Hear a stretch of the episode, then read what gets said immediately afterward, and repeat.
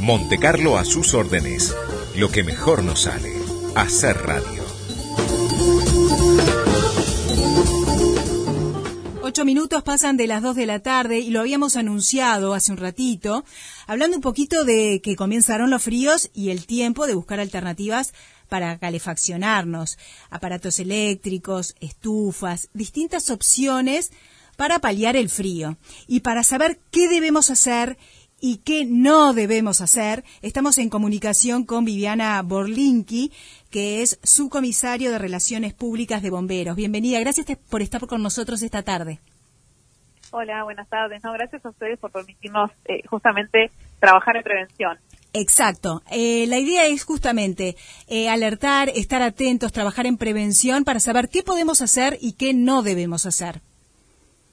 Bueno, justamente como tú mencionabas, ahora que se viene el frío y, el uso de cualquier equipo de calefacción que podamos llegar a utilizar para, eh, para la redundancia, calefaccionarnos, bueno, tener presente siempre el tema de, eh, de estar presente cuando vamos a encender ese equipo de calefacción, de no dejarlo encendido e irnos, por ejemplo, a hacer un mandado por más que sean cinco minutos.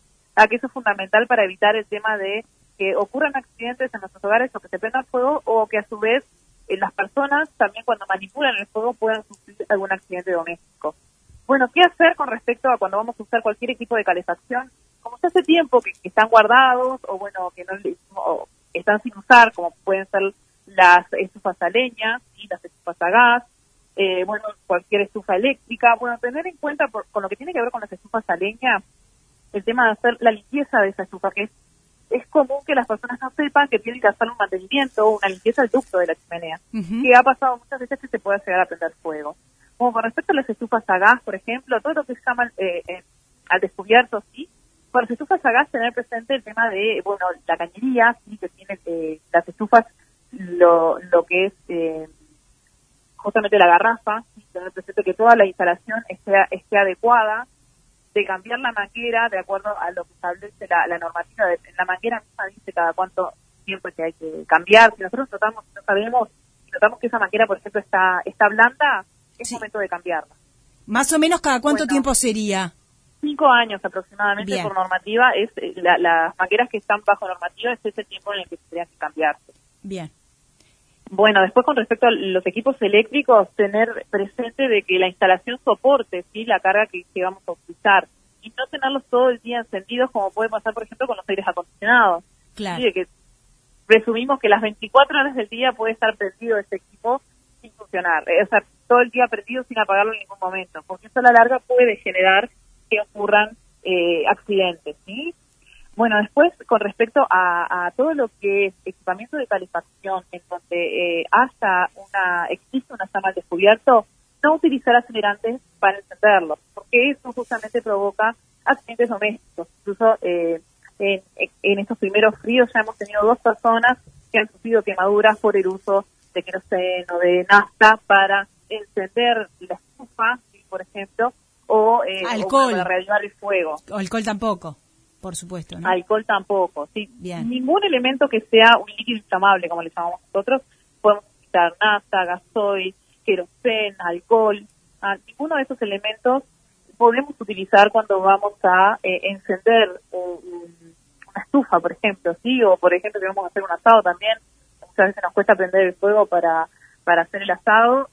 No es recomendable utilizarlo porque pueden eh, suceder justamente lo que tiene que ver con accidentes domésticos en, lo que tiene que ver con, por ejemplo, hablando de estufas eléctricas, los caloventiladores, eh, bueno, ¿en, qué hay que tener cuidados, digamos? Bueno, con respecto a los caloventiladores, eh, el, todo lo que tiene que ver con lo que te mencionaba de los equipos eléctricos, sí. de que la instalación eléctrica sea acorde, de que eh, no tenerlos todo el día encendidos, eso es justamente es, o si lo tenemos encendido, que siempre haya que haya personas en el lugar cuando tenemos cualquier equipo de calefacción encendido, porque eso justamente provoca el tema de, eh, de que pueda ocurrir un accidente y de utilizarlos para la finalidad que tienen. Porque muchas veces pasa, bueno, en estos días que seguramente se vengan más fríos y días más lluviosos, y bueno, si no tenemos un secarropa, es muy común que pongamos la ropa a secar enfrente de la estufa. Bueno, eso no es lo ideal, pero si no nos queda de otra, porque cualquiera de nosotros lo puede llegar a hacer, de que hace siempre una persona en el lugar supervisando. Y no, muy cerca. ropa ahí que se seque. Claro, y no muy cerca. Digo, que tampoco esté muy cerca la ropa, ¿no? Un poco. Exacto, que no esté muy cerca porque puede provocar justamente que se prenda fuego y bueno, y obviamente que desencadene un incendio. ¿Qué, qué pasa con las mantas eléctricas? Bueno, las mantas eléctricas eh, justamente es una manta, ¿sí? Sirve para eh, calentar la cama, ¿sí? O los calientacamas, como le llamamos, sirve para calentar la cama, no es para calentar personas, ¿sí? Nosotros cuando vamos a utilizar algún tipo de estos eh, elementos, hay que recordar que circula corriente por este equipo, ¿sí? Entonces, lo que nosotros recomendamos es que se encienda antes de que nos vayamos a acostar, pero luego que estamos acostados, desenchufarlos, ¿sí? No solo apagarlos, sino desenchufarlos, porque al estar conectados a la corriente, por más que tenga, eh, tiene, tenemos eh, un, para apagar, ¿sí? Igual sigue circulando corriente por el cableado, desde lo que vendría a ser el toma corriente hasta donde tenemos claro. ese receptor donde nosotros eh, regulamos la temperatura o apagamos, sigue circulando corriente. Entonces nosotros dormidos no nos damos cuenta si nos movemos, entonces eso puede generar a su vez que se produzca eh, algún movimiento que genere algún cortocircuito o genere algún recalentamiento, un falso contacto y a la larga se pueda generar un Bien, eh, digamos la precaución que hay que tener en cuenta. Claro, que quizás lo ideal sería prender la manta eh, un rato antes de meternos en la cama, como para que esté calentito y después apagarla, ¿no?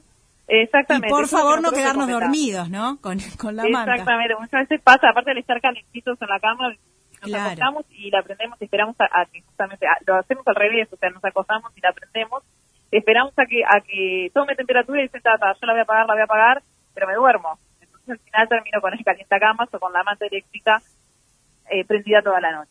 ¿Qué pasa con las bolsas? Una vez no pase nada, otra vez tampoco, pero claro. a lo largo del tiempo puede pasar un accidente. Puede, claro, puede no pasarte nunca, pero puede pasarte también. Entonces, eh, digamos que tenemos que tomar las precauciones necesarias. ¿Qué pasa con, con las semillas, eh, con las bolsas de semillas, con las bolsas de agua caliente, con esas cosas que llevamos a la cama?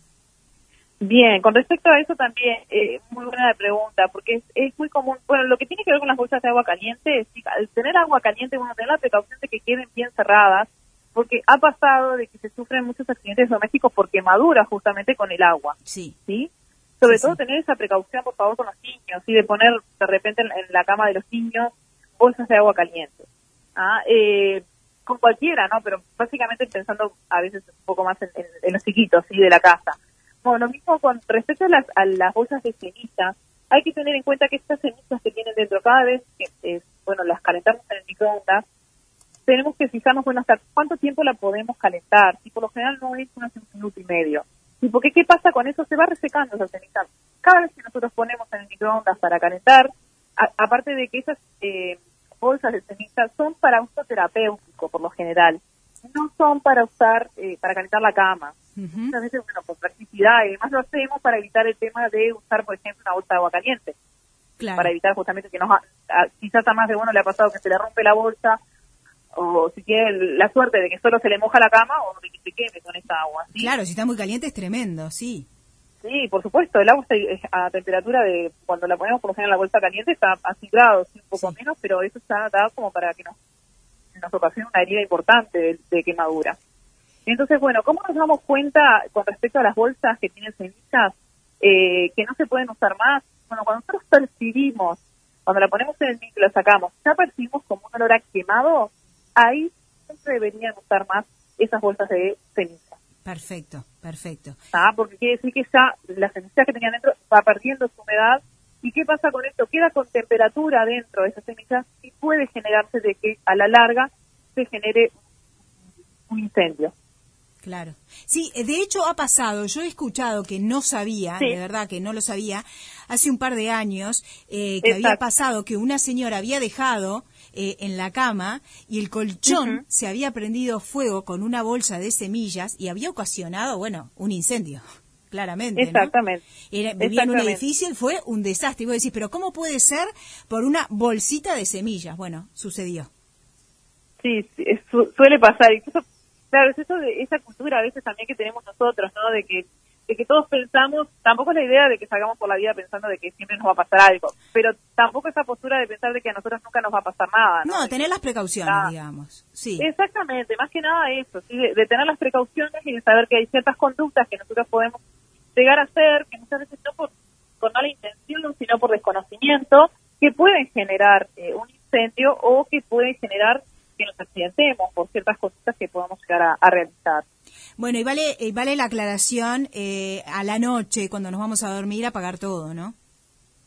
Sí, eso sin lugar a duda el tema de apagar todo. Y bueno, otra cosita que me quedó comentarles, todo lo que es eh, la utilización de equipos con llama al descubierto, sean estufas, eh, a leña, a gas, en donde haya una en donde haya fuego, siempre va a haber un consumo de oxígeno que necesita del ambiente para, para que esa combustión permanezca, ¿sí? Entonces, tener la precaución de siempre tener alguna abertura y que haya buena circulación de aire, porque también, aparte de generarse incendios o quemaduras, se pueden generar intoxicaciones. Y es como nosotros le decimos, como que pasamos de un sueño al otro porque no nos damos cuenta. Entonces, esa precaución también de que tengan presente de que siempre que hay una llama al descubierto, esa combustión está tomando el oxígeno en el lugar en donde nosotros estamos. Y si no existe una circulación de aire, el nivel de oxígeno va bajando a tal punto o que nos podemos llegar a intoxicar o que el nivel de oxígeno baja a tal nivel que pasemos de un sueño al otro, por decirlo de una manera. Bueno, y para ser, a ver, justamente en esa línea, y para ser claros, por ejemplo, si tenés una estufa gas en tu cuarto y la tenés prendida y te vas a dormir, en el momento que la apagás y te vas a dormir, la sacás del cuarto, no la dejas en el dormitorio no la dejas en el dormitorio, la apagás, pero siempre es importante de que, aunque sea, porque por lo general en invierno siempre lo que tenemos con el tema del frío y sobre todo, en mi caso estoy re violenta, pero hay muchas personas que capaz que también, entonces claro, cerrás todo, sí, hermético, para que no haya circulación de aire por ningún lado, pero cuando utilizamos ese tipo de calefacción, es necesario que exista una circulación de aire, que dejemos aunque sea una renticita de alguna ventana abierta para que circule el aire y no se genere ese ambiente con un bajo nivel de oxígeno. Perfecto. Clarísimo. Viviana Borlinki, subcomisario de Relaciones Públicas de Bombero, gracias eh, por ser tan clara, por todas estas recomendaciones que hay que tener en cuenta para después no lamentarnos. Exactamente. Muchas gracias a ustedes y por, por la oportunidad y por darnos este espacio para seguir trabajando en prevención. Gracias, muchas gracias.